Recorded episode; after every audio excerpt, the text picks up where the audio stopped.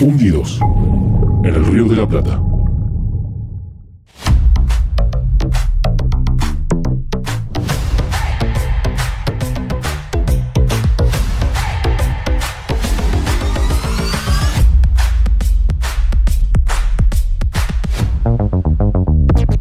¿Qué tal amigos? Bienvenidos a Hundidos. Otro Hundidos más, otro podcast más, porque si hay algo que el mundo necesitaba es otro podcast, entonces lo hacemos desde acá, desde el lluvioso Río de la Plata, en un día que está espantoso en las dos orillas, que es algo hasta que tenemos en común, no solo decir orillas, eh, sino que eh, cuando está feo el clima a un lado, suele, suele estar feo del otro. Entonces, por eso compartimos nuestra, nuestra tristeza que la convertimos en tango, ¿no? Y Gardel era francés. Eh, estoy acá muy contento, episodio 9 de Hundidos. Estoy con una gorra preciosa que me regaló la persona a la que voy a presentar en este momento, no sin antes recordarles que se suscriban al canal de Herejes el Podcast, que nos acompañen también en audio donde están los episodios de Hundidos. Eh, estamos súper contentos con la repercusión que tuvo el episodio anterior y en general todos los episodios. Eh, y nada, hoy, los, hoy tenemos un invitado que para mí es la gloria, espero que ustedes lo disfruten tanto como yo, pero antes voy a presentar a mis compañeros y empiezo con el periodista deportivo de la mesa, el hombre de la voz sensual,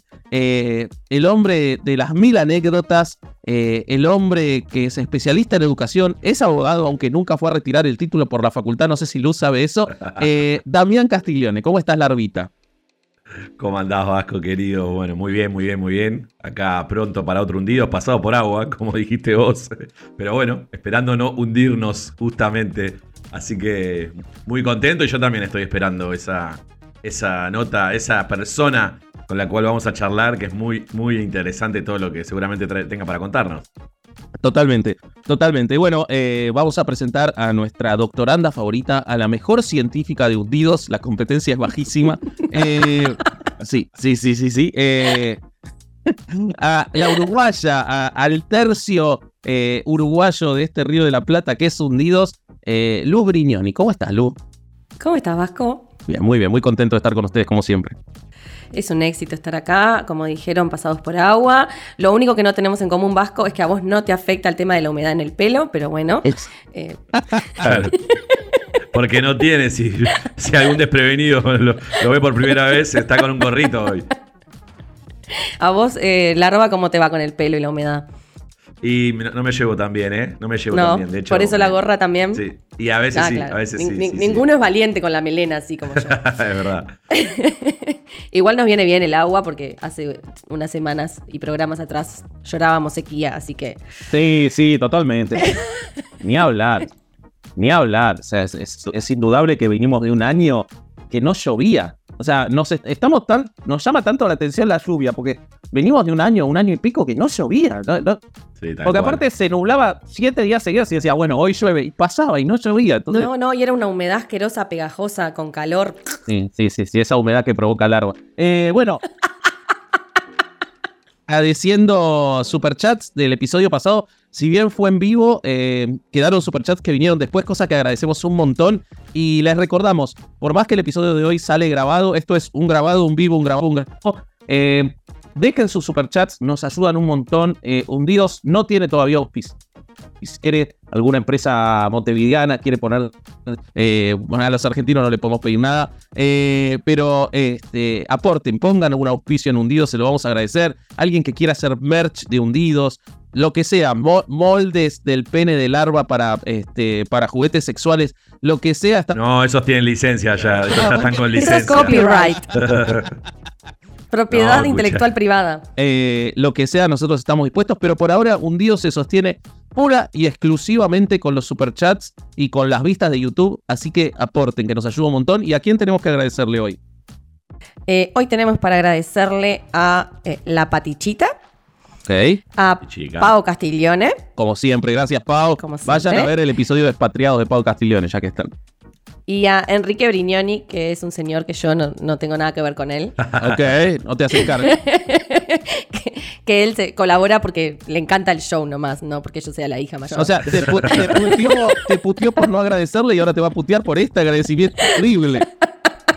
Igual quiero que sepan que creo que en el que colaboró fue en el que está mi hermana. O sea, no me quiere a mí, quiere a Sofía. Bueno, queda en familia, queda en familia la cosa. Eh, pero bueno, amigos, eh, vamos a empezar con un expatriado muy especial. Eh, ya van a ver, al invitado es para mí uno de los últimos héroes de, mi querido Club Atlético Vélez Arfield. así que siempre es buena oportunidad para hablar con un jugador de fútbol para, para nosotros. Creo que para los tres ya a esta altura. Creo que Lu cambió un poquito su, su visión originaria. Así que los dejamos con este expatriado. Lo van a disfrutar mucho. Expatriados. Y bueno amigos, como les decía, entonces eh, otro expatriados y con un invitado con un viaje espectacular eh, que ahora nos lo, nos lo, va a contar. Él es eh, jugador de fútbol profesional, debutó en mi querido y amado Vélez Arfiel.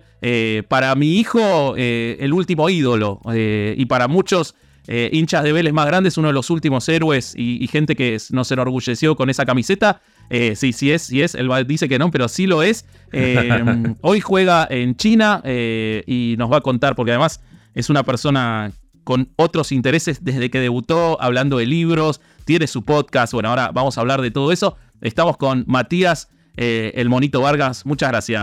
¿Cómo te gusta que te diga? Mono, Mati, Matías, ¿cómo te gusta que te digan? Me, da exactamente igual. Primero, bueno, buenos días a ustedes. Yo estoy acá de noche, pero buenos días, gracias por, por la invitación. Eh, en cuanto a mi nombre, me da exactamente igual porque imagínate que en la escuela hasta los profesores me decían monito. Ah, perfecto. como vos quieras. Bueno, perfecto, perfecto. Entonces va a ser monito, que es como te alentábamos en la cancha. Eh, estamos con el monito Vargas, entonces, y yo quiero empezar preguntándote, esto es expatriados, eh, hablamos de la gente que por un motivo u otro tuvo que irse de, su país a trabajar, a vivir en otros lugares, entonces... En el caso de los futbolistas, uno supone, eh, lo hablamos con Bracamonte cuando vino, que es un pensamiento que tienen casi desde que debutan en primera, saben de la posibilidad de que quizás tienen que irse a vivir afuera. ¿Cómo fue en tu caso? Eh, ¿Cómo lo procesaste y cómo fueron esas primeras experiencias eh, de, dejar tu país? Bueno, creo que está bueno hablarlo porque imagino que es muy diferente el contexto y lo veo con todos mis amigos acá en China, en Barcelona, donde vivía en Turquía.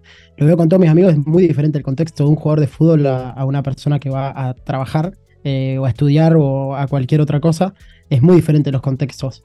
A mí cuando, cuando ya jugaba en Vélez, eh, tuve durante muchos mercados de pase ofertas para irme, ofertas para irme a distintos lugares y, y no ninguna la sentía hasta que llegó el español y definitivamente fue, fue esa la sentí y, lo, lo, perseguí y lo seguí.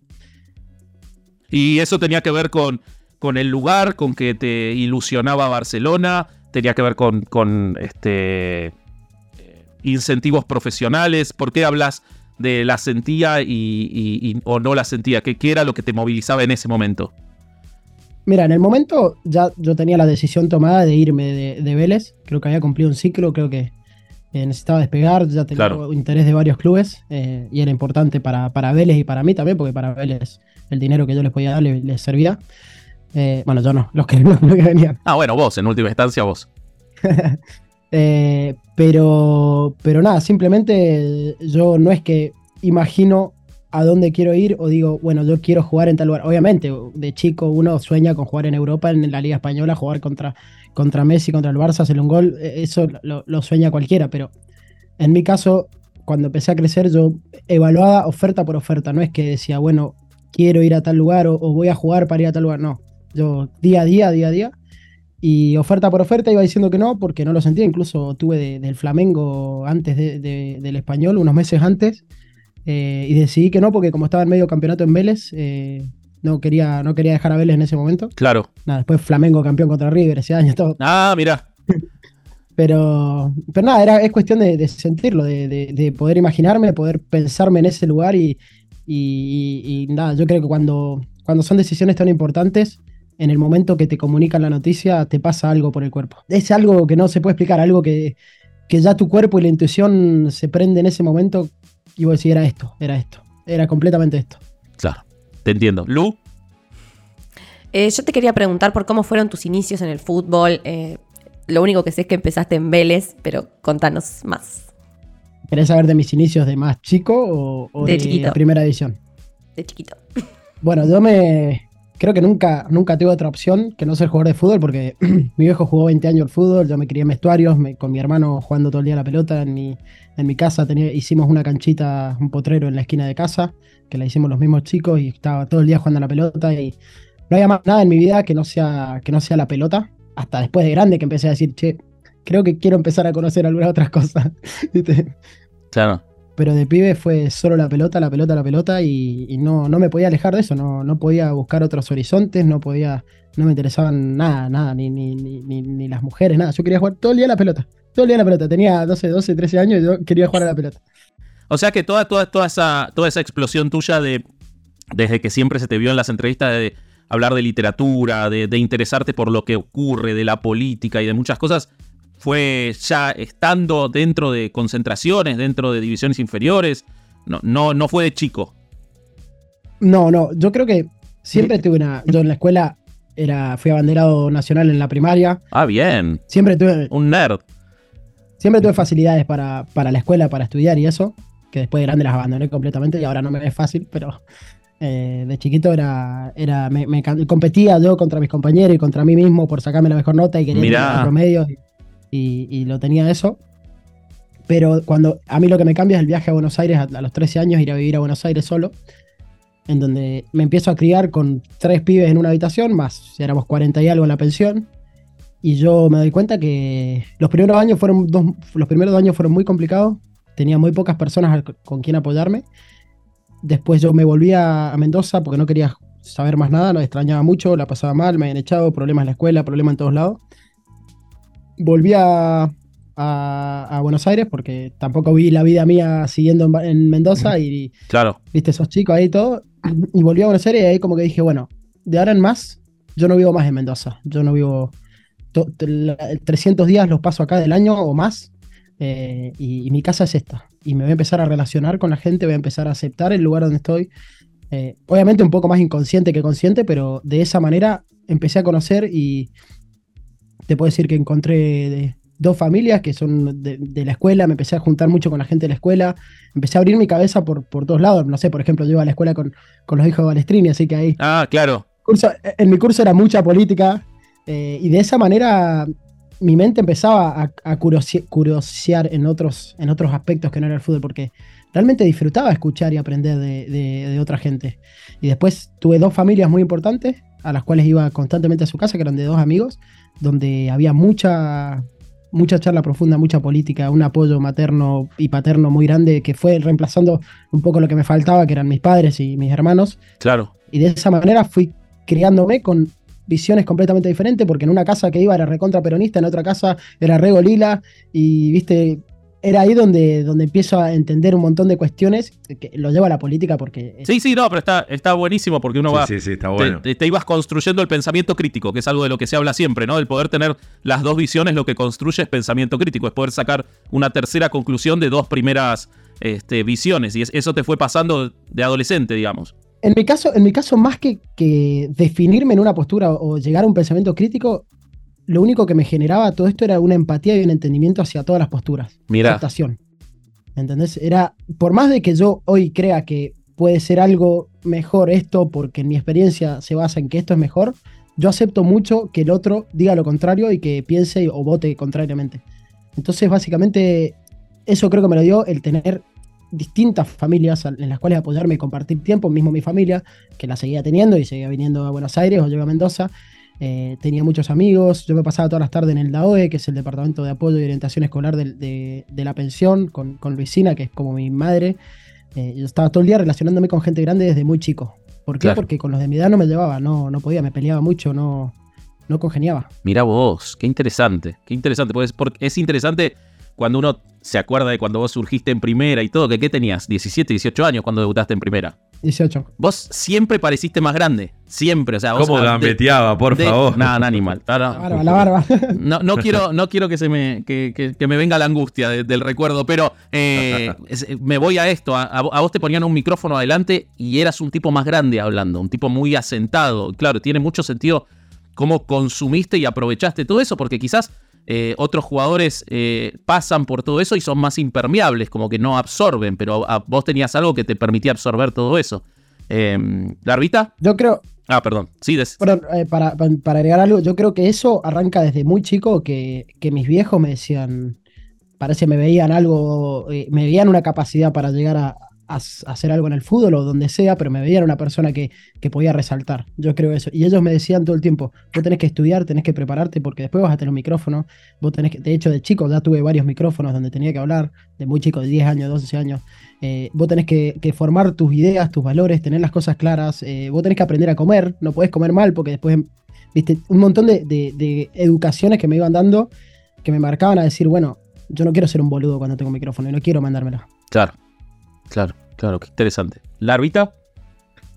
Sí, eh, Matías, bueno, eh, los que hemos seguido tu carrera y en razón de lo que estás contando, siempre fuiste un, jugador que salía de la media en, cuanto a este tipo de cuestiones, de hablar de otros temas.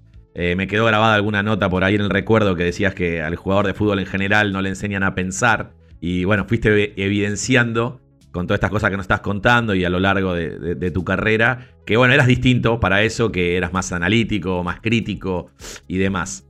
Hace poco estuviste cerca de volver a Vélez, pero a mí me sorprendió una respuesta tuya que dijiste que no querías volver al país, sino solo a Vélez. Después no se dio y seguís en el equipo chino.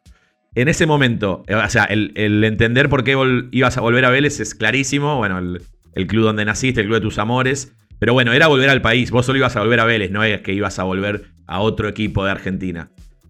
Cuando uno está viviendo afuera, se, se puede, digamos, se puede tomar un, un ratito, sobre todo alguien tan crítico y analítico como vos, para analizar, eh, no sé, la situación para un eventual regreso a, a tu país, la situación económica, social, cómo anda todo, si es momento o no. Uno tiene esos minutitos para analizar todo esto en detalle y, y a veces no decidir solo con el corazón, como hubiese sido en este caso, que lo, lo celebramos, obviamente, y el Vasco ni hablar, estaba expectante a ver si podías volver. Pero digo, es, es algo mucho más complejo que solo decirle que sí al, al club de tus amores.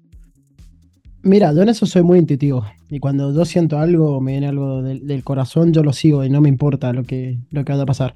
De todas formas, en mis procesos mentales siempre tengo un cálculo fugaz y rápido en el cual sé todos los pros y las contras que me pueden venir. Eh, porque conozco lo que voy a hacer, conozco incluso dónde voy a vivir y todo.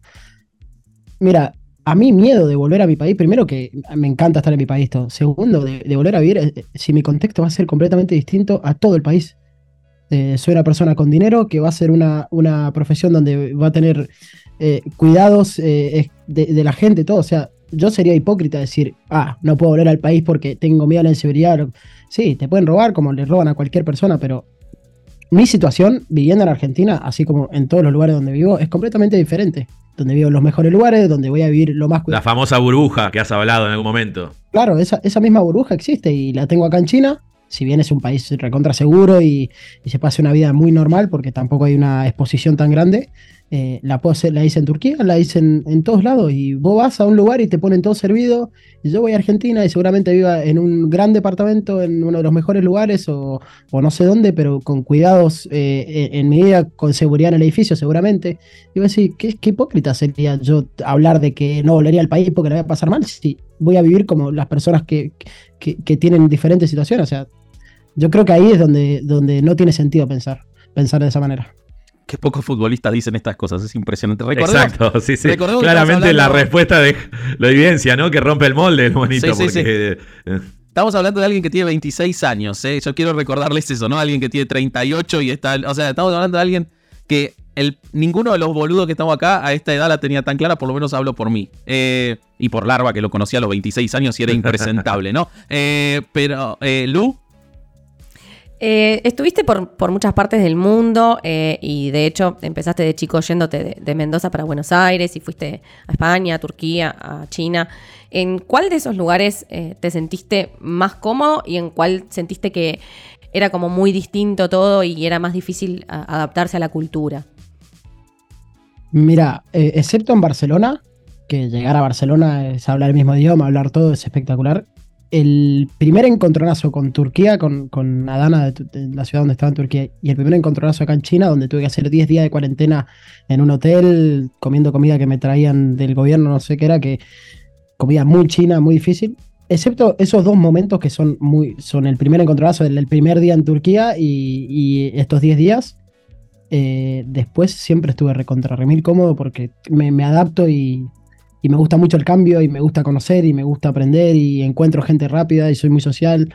Entonces no, no he llegado a estar mal eh, en ninguno de estos lugares. De hecho, te puedo decir que yo disfruto más mi vida en Shanghái que en Barcelona. Eh, Mirá, y, en, y en Turquía, que tenía quizás eh, menos.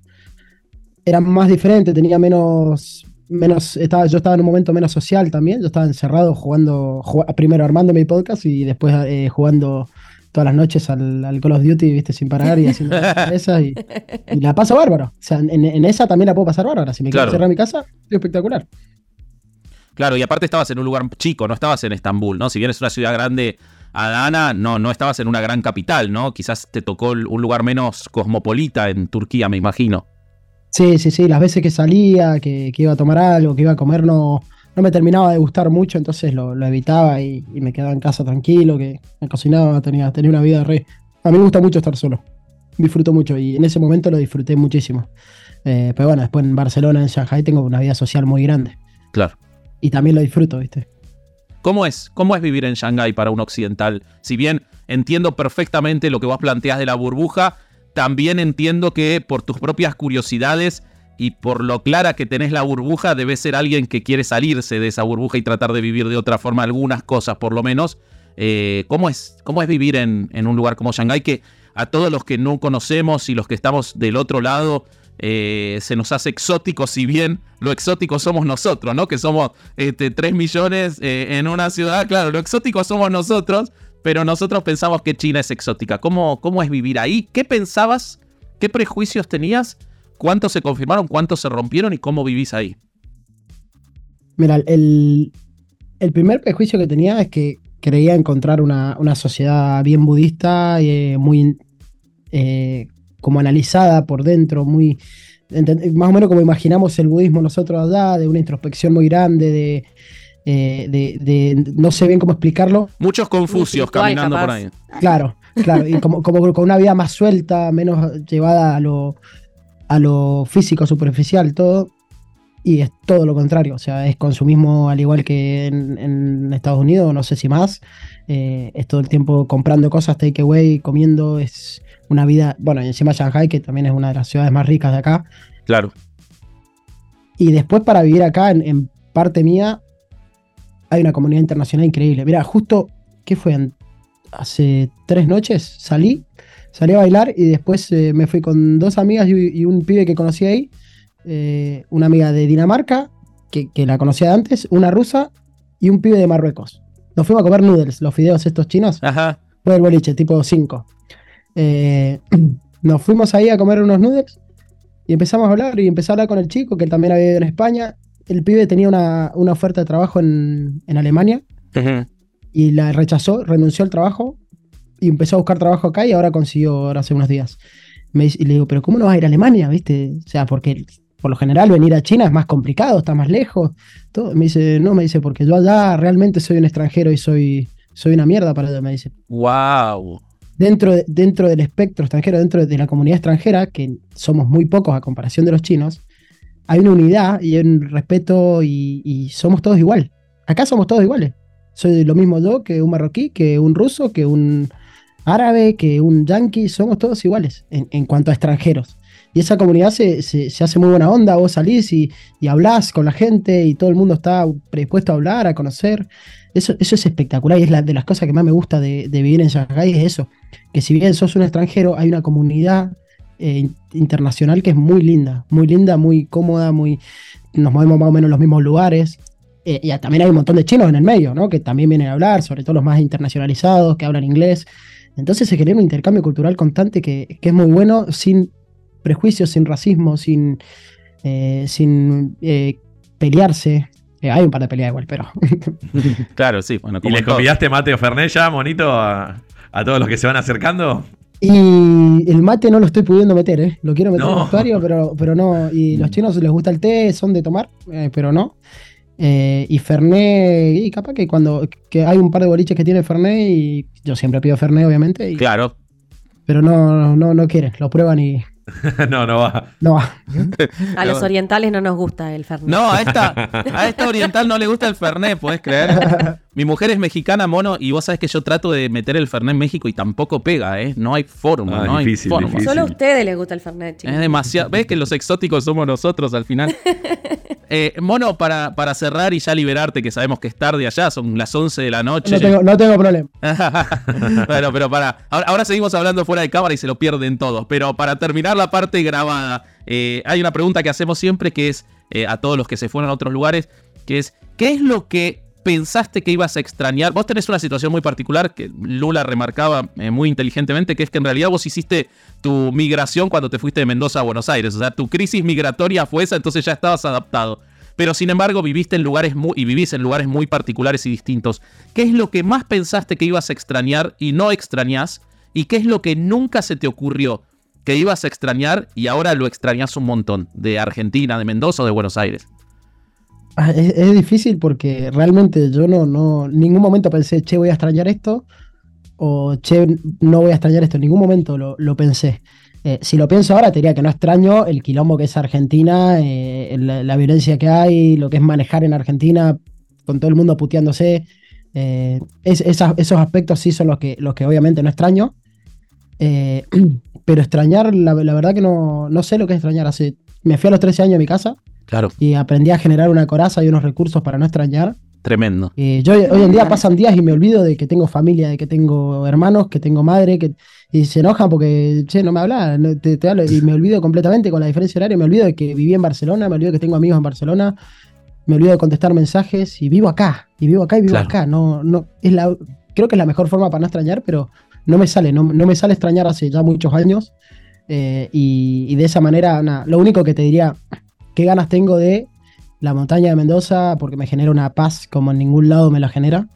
Pero, pero es ya un lugar específico y es un, sentimiento específico. Que también este mismo sentimiento lo puedo buscar y crear en otros lugares, pero, pero en sí es eh, e- esa sería la, conclusión de extrañar o no. Ok, qué, qué, qué bien, qué bien lo, interiorizaste y uno debería pensar cómo fueron esos 13 años. Debe haber sido duro, pero lo que te generó para, para adelante te, te preparó. No sé con cuánto costo eso lo verás, lo, lo sabrás vos, pero es, es muy, muy interesante cómo lo planteás. eh, esa, eso de, de vivir en el presente y de, de salir para adelante. Eh, está buenísimo. Además se lo, se lo anota, como decíamos antes, muy diferente a- al futbolista Sí, promedio. y- olvidate. y, después, obviamente, uno con el paso del tiempo también suponemos, Monito, todas- todo este tipo de análisis y estas armas de, de las- de los aprendizajes, uno inevitablemente los termina volcando en, en su tarea como futbolista y, y seguramente vayas a, a poder eh, disfrutar donde estés porque tenés muchas más armas eh, por haberle dedicado el tiempo y por haberlo buscado que, que la mayoría, ¿no? Sí, sí, creo que. Uh, me salió re futbolista, creo que. Le dijeron que no era futbolista. Sos futbolista, sos futbolista. No, ahí, ahí les, voy a, les voy a hacer una crítica porque creo que, que pensamientos profundos y, por fuera del molde hay un montón dentro del fútbol. Hay un montón. Yo lo vivo todos los días y nada más que, que somos personas, la mayoría que no, no estudiamos, que no estamos preparados para formular ciertos pensamientos y, y decirlo de, de manera buena y tampoco se les hacen esas preguntas. O hay gente que tiene miedo de exponerse a, a decir ciertas cosas, pero Claro. creo que hay un montón. Hay un montón de gente que piensa que, que tiene sentimientos profundos y los puede poner en palabras y todo. Que, que a nadie le interesa, obviamente. Lo más No, normal. A nosotros sí, así que te voy a pedir los contactos para, porque sí nos interesa. Sí nos interesa, la verdad. Está buenísimo. Está buenísimo salir, salir de ese lugar tan estandarizado. Y creo que, que vos lo haces un poco en tu podcast, ¿no? Eh, contanos un poco de tu podcast para ir terminando, porque creo que esa es tu búsqueda también.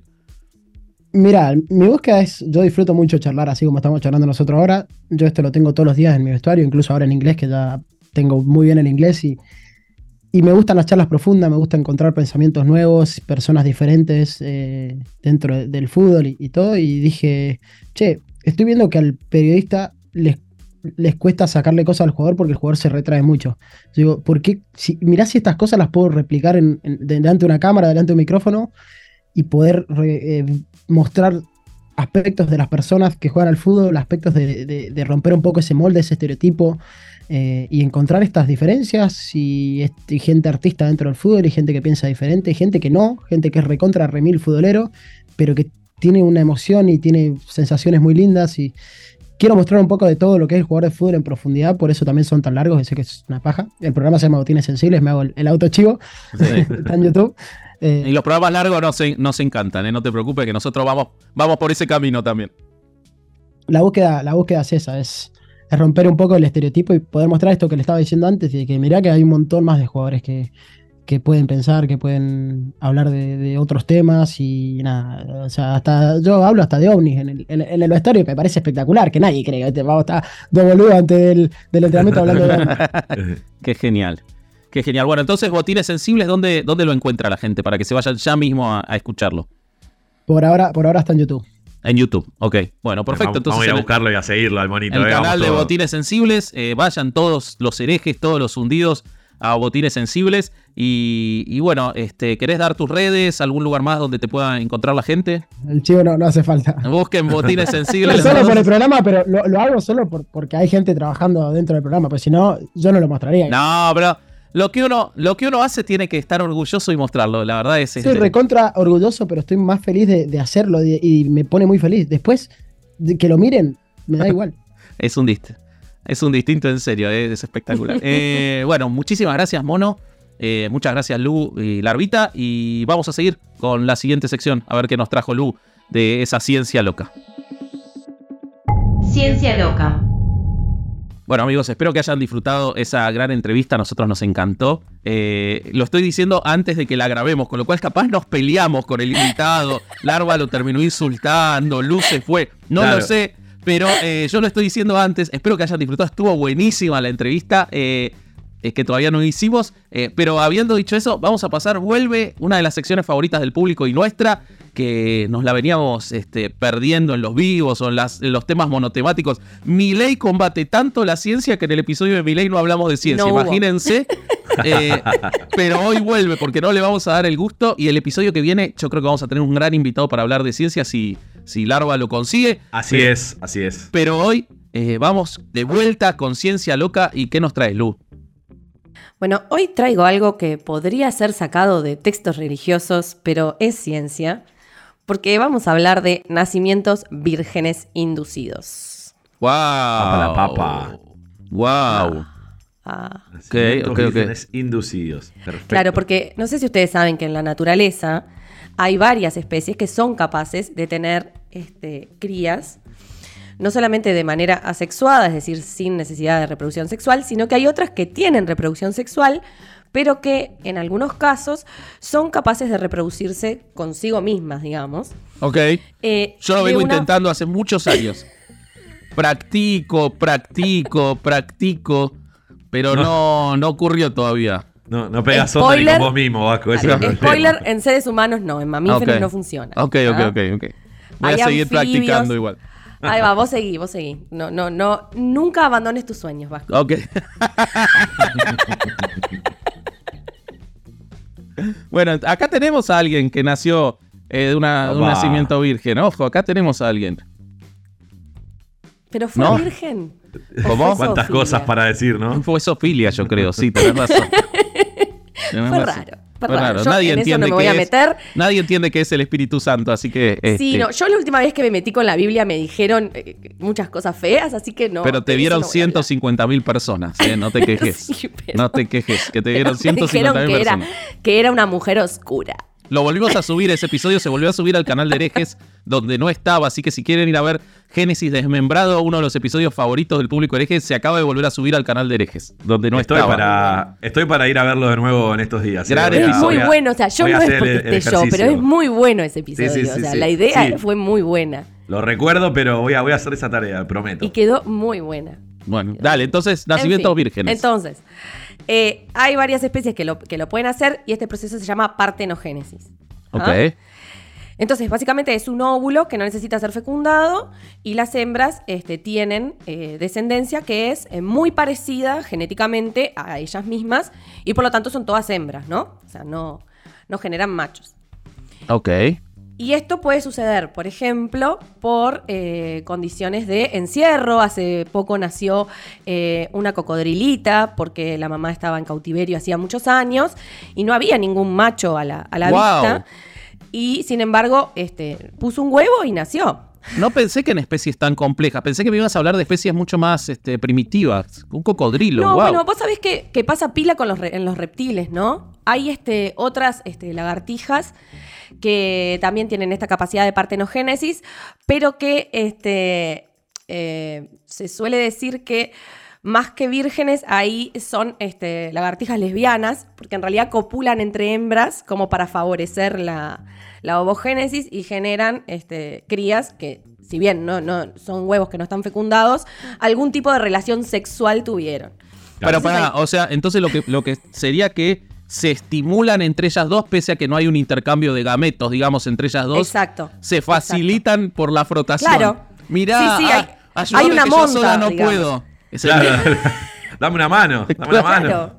Son amigas, se ayudan. Ganamos todos. Mirá qué bien eso. Y las dos, en, esos casos, las dos. eh, No. Ah, una la, sola. La que es montada, digamos, es la, No. es la que Ah, ah, Ok, ah, ah. ok, ok, procrea. ok. Pero Wow. en realidad la otra no contribuye genéticamente. Claro, claro. Contribuye afectivamente. Es una cuestión de empatía eh, reptiliana. All you need is love. Claro. Ta, Entonces, esto en algunas especies sucede, en otras no. Y en un tipo de mosca, eh, la- ¿vieron las mosquitas chiquititas de la fruta? No las odio. Aparecen. Sí. Plaga, plaga. Las todas las detesto, casas. las detesto.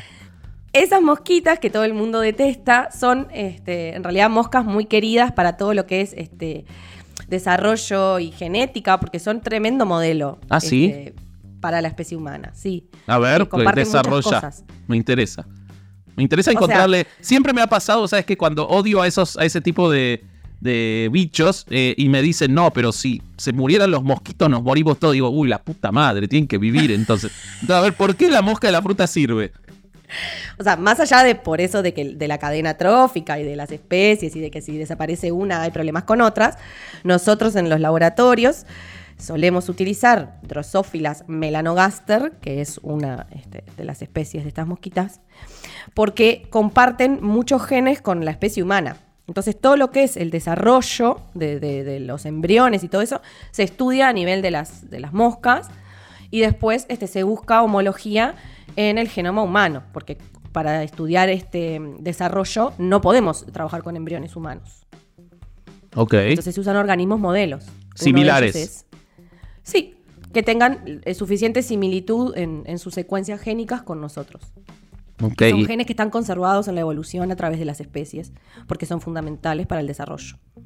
¿Y, y- y- y- y qué hace que tengamos tanto en común con una especie que parece tan diferente en la previa? Y que Eh, está bueno. Y que está molesta. bueno, eso sería lo que tiene en común. Ah, ahí es el ligamen, ¿no? Sí. O sea, además de los, de los descendientes comunes, esto que te, que te digo de que las cosas que son como muy importantes generalmente quedan incambiadas a lo largo de la escala evolutiva. Porque es como que ta, eso funciona así y si lo empezás a toquetear deja de funcionar. O sea, hablando muy groseramente. ¿no? Ok, sí.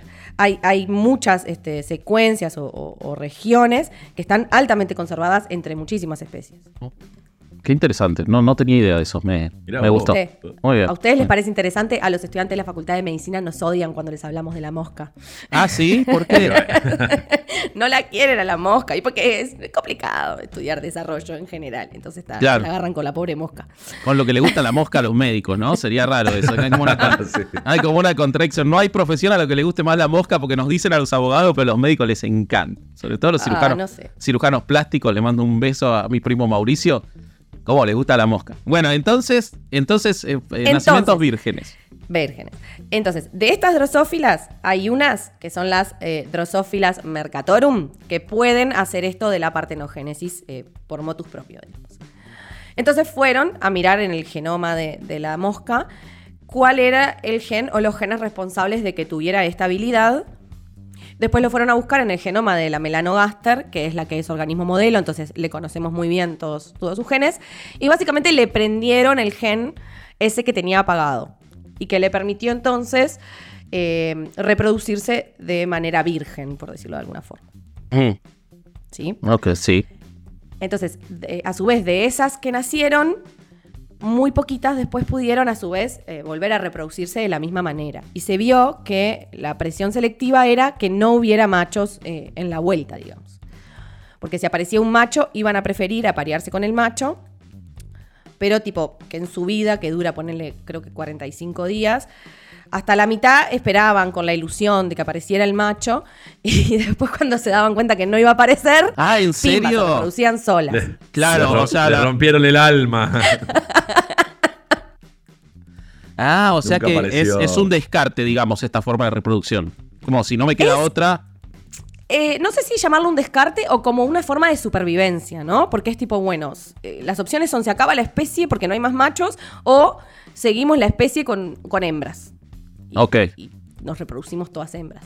El problema que tiene es que si vos por cada hembra, si, si son solo hembras y todas tienen esta capacidad de reproducirse sin necesidad de otro individuo, vas a ir duplicando las generaciones. O sea, vas a tener cada vez más moscas y vas a tener un- una superpoblación de, de estas mosquitas. Ah, ok, ok, ok, ok. Claro, claro. Tiene sentido. Y la fila en el baño, ¿no? Si son todas hembras.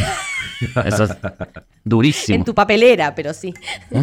Ah, pero ya son, ya los toilets ya son unisex, Vasco. Sí, Bueno, no ahora estás en- sí.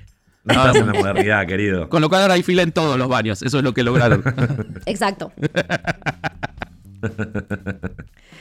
bueno, Entonces, eh, bueno, todo esto eh, ayuda a conocer eh, más sobre la reproducción, ayuda a poder este, ver si se puede lograr en otras especies, ya sea porque se necesite, no sé, especies que están en peligro de extinción o lo que sea.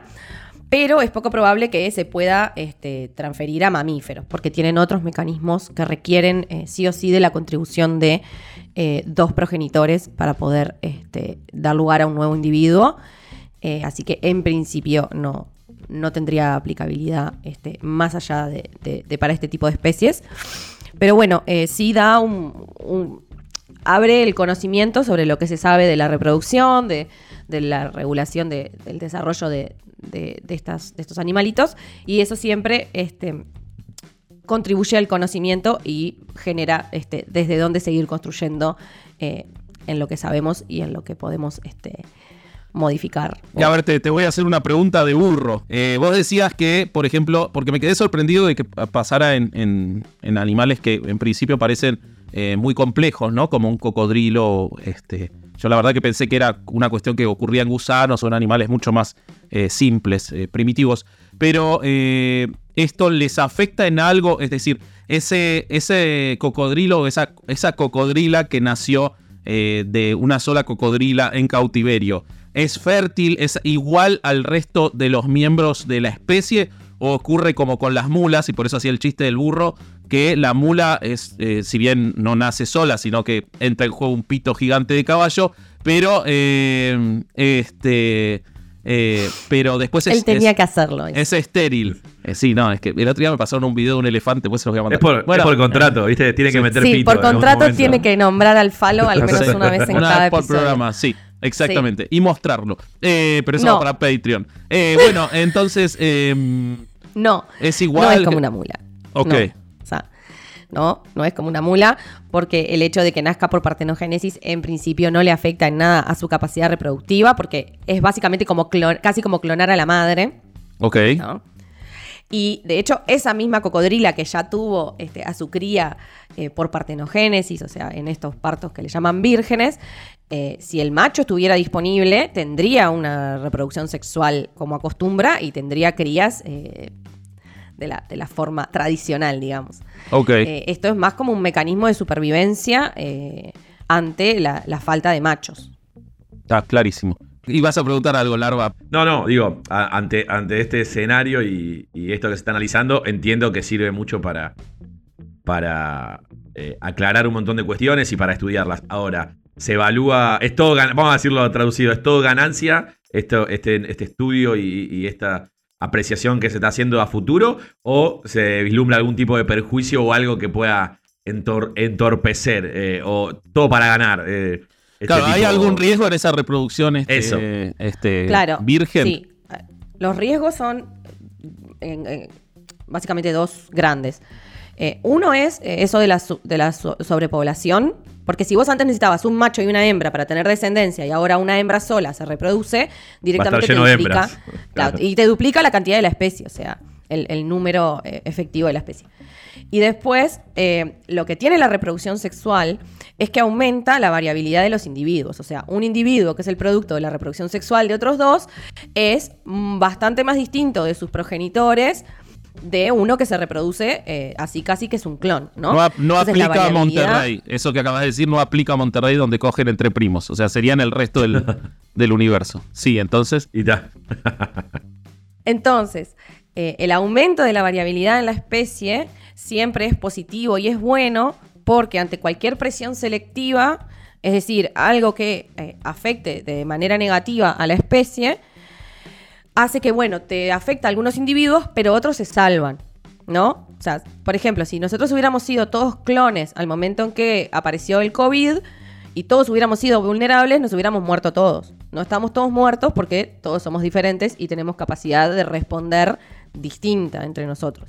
Claro. Entonces, siempre eh, es mejor que a nivel de la especie haya mayor variabilidad. Claro. Perfecto. Bueno, muy interesante, Sí, sí, muy sí, sorprendente. Ahora entiendo. Entiendo de dónde sale, viste, cuando ahora se usa tanto lo de decir que uno es un Virgo. Entiendo que viene de acá, eh, de gente este, que puede reproducirse sola. eh, pobre cocodrila. Y bueno, vamos a pasar entonces a la última columna del día, que es este, la reflexión de siempre de nuestro querido amigo Larva. Muchas gracias, Lu, muy interesante. Larva te tira la posta. Bueno, y entonces eh, otra sección que nos estaba faltando, si bien eh, en, el, en el episodio de su cumpleaños que los invitamos a ver, hizo una reflexión sobre lo triste y horrible que es cumplir 40. Él no dijo eso, lo digo yo. Eh, ¿Cómo se acaba la vida a los, optimista. cómo se acaba la vida a los 40? Eh, de nuevo, palabras mías, no de Larva, vayan a ver las de Larva, las van a ver a su episodio. Estas son las mías. Eh, pero bueno, ¿qué, ¿qué nos vas a contar? ¿De qué nos vas a hablar hoy, Larvita? Y mira, esto, esto es fácil, es directo, es pura información. Yo creo que Hundidos es, hoy por hoy, es el, el mayor punto de encuentro entre Argentina y Uruguay, porque eh, hace varios meses que tenemos bastante tensión política, sobre todo política, eh, entre los países. Así que nosotros venimos como a unir, a cerrar esa grieta que existe entre las relaciones entre los países vecinos, obviamente dado por distintas cuestiones. Eh, hay un bastante malestar entre, entre los gobiernos de Argentina y de Uruguay por temas diversos. Uno, lo bueno es que todo eh, tiene que ver con hundidos, esto se los quiero aclarar, porque son varios temas que hemos ido charlando en los diferentes epi- episodios. ¿Decís que es nuestra culpa? eh, no sé, ¿Nosotros, hacemos que se anticipamos peleen quizás. el Luis y el Alberto? Por haber hecho no tan iguales, viste, por eso lo dejamos de hacer, para que se dejen de pelear. Sí, fue por eso. Fue por eso. Sí, sí, o sí. nosotros los exponemos, como decimos siempre, que es un poco a qué venimos acá también, ¿no? Exponemos dadas las, eh, las ineficiencias y los malos comportamientos en las conductas de nuestros gobernantes. En fin, hace varios meses que hay tensión entre mm, argentinos y uruguayos a nivel político, a nivel gobierno, y hay como distintos puntos eh, en esta tensión. Uno es el, tema económico barra impositivo, otro fueron varias declaraciones que no gustaron en, en Uruguay, sobre todo en el presidente, sobre eh, el tema del agua. Eh, tanto Alberto Fernández como el candidato a presidente Sergio Massa, que hoy es ministro de Economía, eh, se han expresado al respecto, pero sobre todo Alberto. O sea, eso es buenísimo. Como hablamos en el vivo del otro día, Alberto Fernández no aparece, no dice nada, está escondido y cuando aparece de repente tira alguna y se pelea con algún país vecino y que tanto queremos como Uruguay. Entonces, en su momento había, había declarado algo acerca del agua y el otro tiene que ver con, relacionado a ambos, a lo político y a lo económico, con las, eh, la temporada de verano que se, que se viene. Con respecto al agua, las declaraciones en su momento habían sido básicamente, eh, Alberto Fernández dijo que abrían la canilla y no salía agua, y lo dijo públicamente en, en varios, en varias notas y en varios análisis. Pero yo lo Eso entiendo. fue- O sea, Alberto Fernández tiene cero quilombos acá. Entonces. eh, sí, sí, sí. Como Está de cuando, vacaciones. viste, cuando no tenés nada de qué ocuparte, eh, a veces buscas de cosas para meterte. Y a él le pasó eso. Como todo estaba tan bien acá, él pasó a ocuparse de otros temas. Me parece bien. Además, para- vida propia, te metes a la de los demás. Claro. típico Claro. de vieja chusma. Yo me imagino esta situación. Él no, no viene apareciendo, ya, ya lo sabemos. No aparece hace tiempo porque lo desplazaron de su rol activo de presidente, básica- básicamente, en los hechos. Nuestro presidente no aparece mucho tampoco, ¿eh? No. No, no, no, nada, nada. No, el de usted tampoco, ¿no? Y le dijeron, che, Uruguay, tema agua. Bueno, a ver, dame dos minutos. Empezó a buscar en Google y bueno, tiró la que le vino. Dijo, abren la canilla y no sale agua. Pero la posta ningún- del agua la tuvimos acá en un día. Sí, sí, sí. Sí. Vayan a ver el episodio. Total. Así que las tensiones vienen desde ahí, pero obviamente un tema central viene a través de algo tributario barra económico. Es en razón del impuesto país. El impuesto país para los argentinos, bueno, nosotros ya estamos acostumbrados. Es un, impuesto que se, se paga generalmente cuando uno hace algún tipo de compra en el extranjero o utiliza o compra divisa eh, en dólares cuando está de viaje o a través de internet. Entonces es eh, graba de adquisición de, divis- de divisas para ser usadas en el exterior. Bueno, eh, este impuesto país se, se incrementó eh, en razón del el comercio de empresas uruguayas que se dedican a la exportación. Entonces, desde Uruguay pusieron el grito en el cielo, básicamente, porque llevaron al 25% eh, y una licuota creo que del 7,5% este impuesto país. Pusieron el grito en el cielo, ¿por qué? Bueno, porque dice que va a afectar, eh, o sea, no es una medida muy agradable para todas aquellas empresas uruguayas eh, que tienen, que basan su, su actividad en, en la exportación y en la importación y le pone trabas a estas relaciones que hay entre los países. Obviamente, como dijo el Vasco, tanto de un lado como del otro, eh, volvemos a la historia de siempre, que siempre criticamos y analizamos sobre todo. Tienen tan pocos problemas eh, internos ca- cada país que se dedican a, a encima tirarse con fuego cruzado. Bueno, lo que Pero pasa bueno. es que ahí, ahí hay que poner un poco de contexto en el sentido que, si bien por supuesto hay empresas uruguayas que eh, son exportadoras hacia la Argentina, también en los últimos años, con toda la distorsión, y esto es 100% responsabilidad de la Argentina, ¿no? Con toda la distorsión que provocó la Argentina en su sistema de comercio exterior, muchas empresas empezaron a configurar eh, traders, eh, o sea, empresas intermediarias de importaciones en. Uruguay eh, a efectos de facilitar su operativa, de poder tener este, plazas fiscales en las que eh, trabajar con la mercadería mientras están importándola. Y obviamente a Argentina eh, todo esto no le interesa que ocurra porque de la distorsión que ellos crearon en las importaciones, estos parches eh, intentan esquivarlas. Entonces, muchas empresas se crearon en Uruguay por argentinos o por exportadores de otros países para productos que en realidad no son uruguayos. O sea, esas traders Exacto. importan muchos productos que, por ejemplo, son de China. ¿ok? Y que en vez de hacer el negocio directo China-Argentina, pasan por una empresa uruguaya Uruguay. previo a ser importado a la Argentina. Exactamente. Esto que, esto que decís vos, Vasco, bueno, es, es- es una de las claves y de hecho eh, el malestar con, con el ministro de Economía, Sergio Massa, viene porque él lo dijo abiertamente. A veces en, en política y en estas cuestiones, el- los, los que tienen los voceros eh, deciden eh, gambetear o decirlo de una manera un poquito más linda para, para no generar malestar, pero esto mismo que decía el Vasco, lo dijo Sergio Massa, dijo que se trata de empresas fantasmas eh, radicadas en zonas francas uruguayas muchas veces para sortear estos, estas, eh, estas normativas y de esta manera perjudicar al Estado Bueno, argentino. es que ahí está la clave, Larvita. Eh, no sé si ustedes saben, la gente que, que, que- que escucha herejes un día, no sé si saben que yo en mi vida en la que no hago chistes de pitos, soy abogado y me dedico al derecho aduanero, justamente.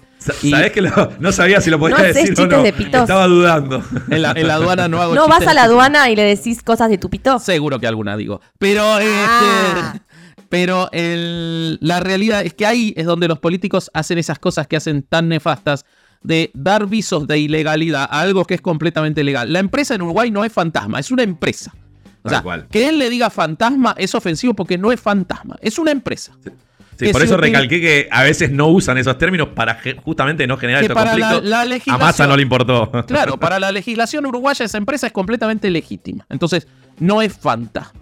Eh, no se utiliza para. Vos dijiste tres palabras, que era eh, aprovechamiento de. Sí, aprovechamiento de normas legales en Uruguay. Entonces, de Exacto. nuevo, es un argentino diciendo que se utiliza en cuestiones que son legales en otro país para perjudicar al país. No, el que perjudica a la Argentina es la distorsión del comercio exterior, que es el único país del mundo que tiene, lo, o sea, el único país eh, del mundo que no es una dictadura autoritaria en el que hay este tipo de distorsiones en la operativa de comercio exterior. Entonces, pretenden en lugar de responsabilizar a Argentina por crear las distorsiones que obligan a estas personas a hacer toda esta triangulación, pretenden echarle la culpa a Uruguay por tener legislación. Es, es inaceptable. Si en una situación normal de comercio exterior no se necesitaría la utilización de esos traders en Uruguay. Es así de simple. Sí.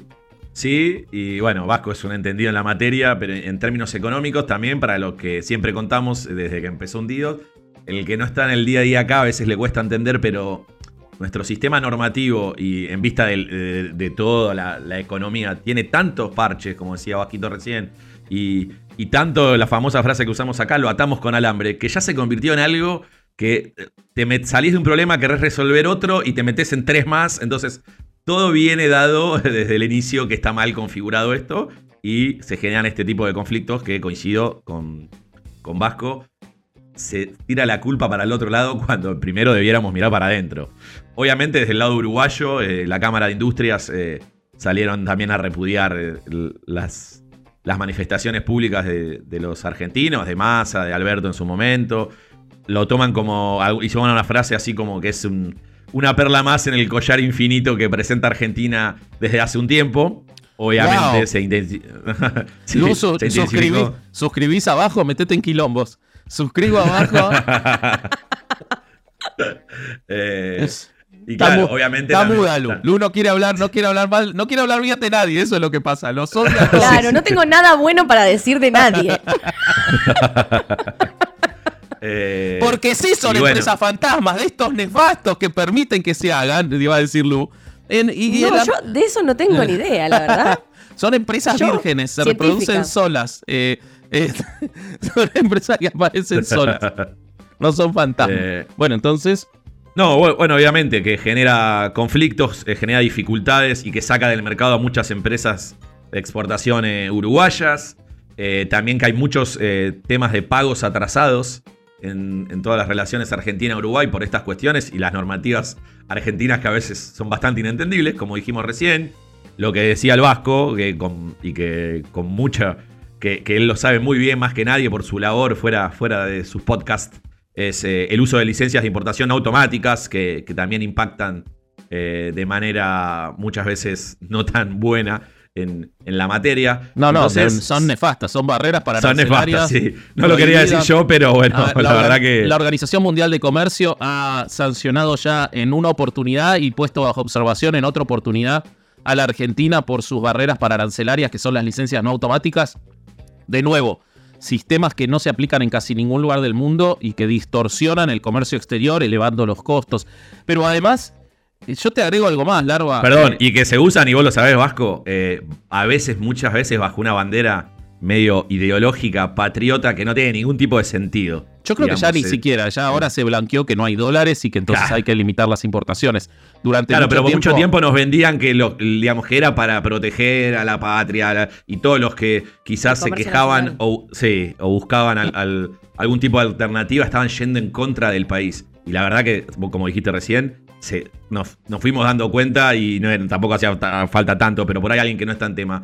Que el tema es que el sistema que ellos administraban estaba pésimamente arma- armado, administrado, y por eso recurrían a, a estas Sí, que, normativas. que es muy gracioso que gente que ahora se enarbola en grandes economistas, eh, como Guillermo Moreno, que le pegan a este gobierno. Este gobierno tiene infinita cantidad de defectos, no, no pretendo defender al gobierno actual que tenemos en la Argentina, pero la distorsión fue provocada por gente que ahora de- pretende decir cómo se tienen que hacer las cosas cuando no había un problema.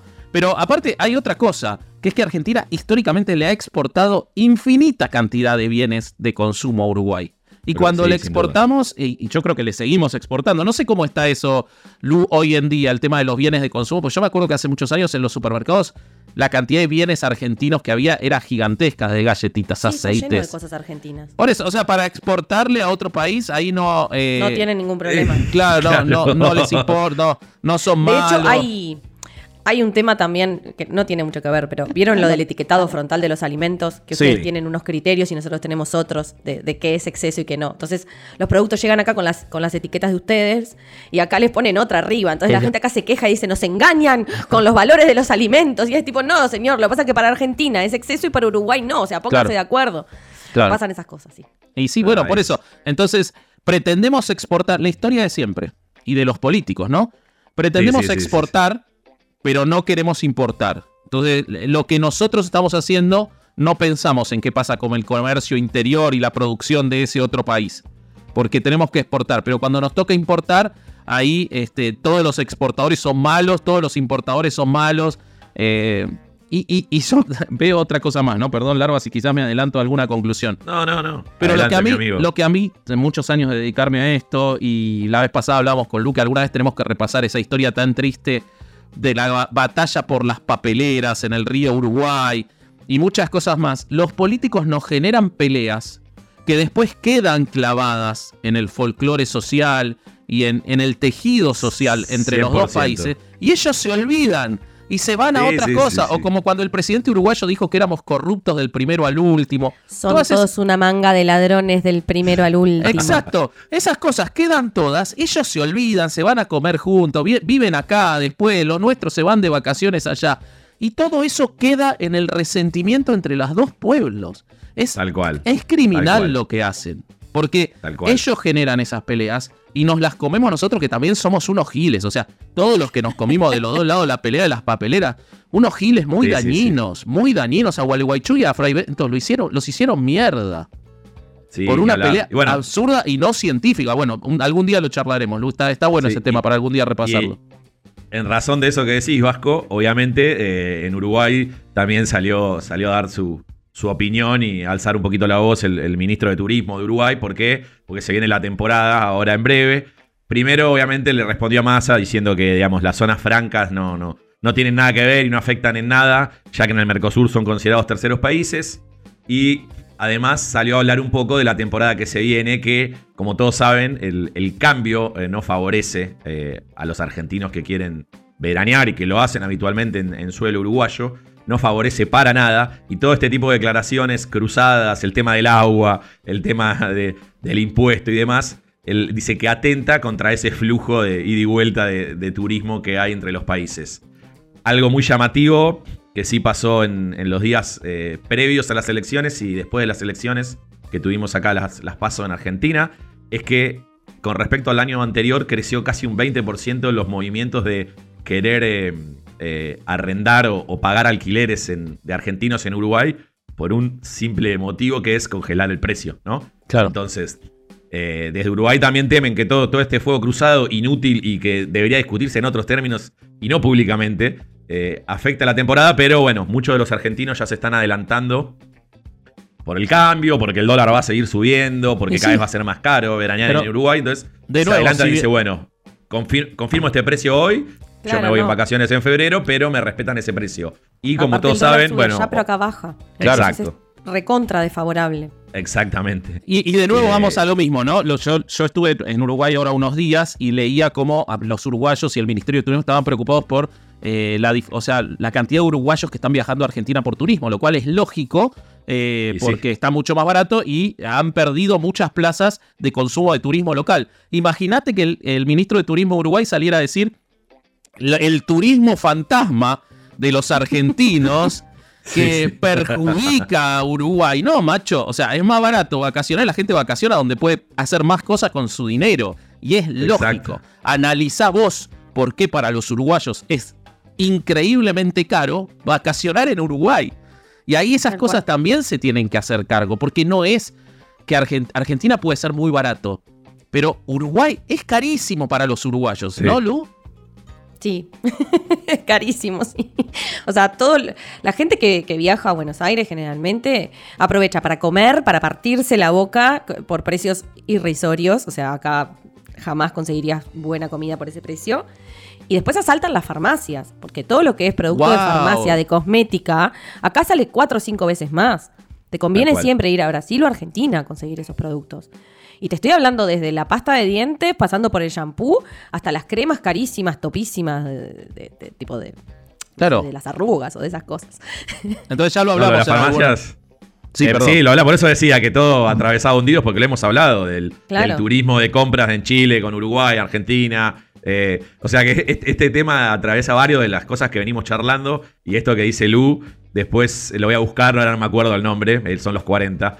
Pero hay una, per- una persona uruguaya que se hizo famoso, no sé si en TikTok o en Instagram, porque hace recorridas por Argentina con, mostrando los precios. Y uno era Pharmacity, como acaba de decir Sí. bien Lu, que era decía que no podía creer los precios de Pharmacity Argentina y compraba de todo. Y Pero mostraba, claro. digo, esto sale tanto, y era casi el 200% más caro Sí, en. Uruguay que en Argentina. Sí. Imagínate si Massa 200 es saliera, si Massa saliera a decir, ah, no, eh, nosotros para beneficiar el comercio local uruguayo y que los uruguayos no vengan a comprar acá, vamos a cobrar la pasta de diente a los uruguayos más con lo mismo que sale en Uruguay. No, minga. No, de lo que se sí, viene a comprar acá, que se favorece, no dicen distorsión, No dicen nada. fantasma. Entonces, de- o sea, ¿por qué no se dejan de... O sea, o dedíquense a lo mal que están sus países en vez de echarle la culpa a otro, porque así Sí. no salimos más de este pozo, echándole la culpa Es a otros que son nuestros hermanos y con los cuales deberíamos tratar de tener la mayor cooperación entre los dos para que nos vaya bien a los dos en vez de estar echándonos la culpa. Pero bueno, no, Es que es la como no vara para que- eso. que siempre hablábamos, es la doble vara. Eh, y a todo esto, con respecto al turismo, bueno, Uruguay, ahora viene una feria internacional en septiembre que se hace acá en Ciudad de Buenos Aires, y ahí Uruguay eh, expresó que pretende, digamos, dejar atrás estos episodios eh, y limpiar un poco la imagen de cara a, las, a la temporada que se viene. Y obviamente el otro tema central que existe críticas de un lado y del otro es eh, que quizás con las elecciones que acabamos de tener en Argentina pueda llegar a cambiar algo a futuro, con el personaje que hablamos en nuestro último vivo, Javier Viley, con grandes chances de ser presidente, que es la posición en el Mercosur, ¿no? Eh, desde el lado uruguayo, eh, siempre en los últimos tiempos se quejaron, digamos, de cómo acciona el Mercosur, de que Brasil y Argentina, sobre todo, hacen un poco lo que quieren y perjudican y que no, no, no actúan como una unión aduanera y demás. Y bueno, las elecciones y el quizás nuevo presidente de la nación argentina, Javier Milei, quizás le abre una puerta, Qué miedo. es inesperado, en Uruguay, porque se sabe que, digamos, el gobierno uruguayo quizás tenía más afinidad política con la que hasta entonces era la primera oposición, que era Juntos por el Cambio, pero este nuevo escenario genera ahí también un revuelo respecto a la posición Uruguay en el Mercosur y, la Argentina, obviamente por las ideas que pueda llegar a traer Milei para el futuro. Bueno, entonces tendremos que esperar a ver qué pasa con el próximo gobierno, pero mientras tanto se hace largo y para la gente mucho más estos 3, 4 meses. Y, y la verdad, eh, las distorsiones ya llevan a un momento en el que no se entiende cómo funciona nuestro comercio exterior y lo más grave, lo que decíamos, después estas peleas quedan y se extienden y se hacen parte de un triste folclore en el cual es muy fácil construir odios y es casi imposible eh, terminarlos. Así que, bueno, muchas Como gracias. decimos siempre, Vasco, pónganse a laburar seriamente y dejen de tirar la pelota para otro lado y laburen en serio, porque estas cosas son completamente evitables si de ambos lados hiciéramos las cosas bien. Totalmente, totalmente. Y, lo más grave es que vamos a tener que ponernos una peluca todos. Eso es lo más grave. Sí, sí, sí. Y con eso, con esa triste imagen damos por cerrado. Lu, ¿dónde te puede encontrar la gente? Luriñoni en Twitter e Instagram. Larvita. Eh, Castiglione Dami en Twitter y Larbeli con B corte y doble L en Instagram. Y yo soy Vasco.ereje. Eh, sigan todos los contenidos de Herejes el Podcast. Suscríbanse al canal. Esto es Hundidos. Acompáñennos. Dejen sus superchats. Así que, bueno, nos vemos en el próximo Hundidos. Un podcast extenso y poco profundo como el Río de la Plata. Adiós. Bye.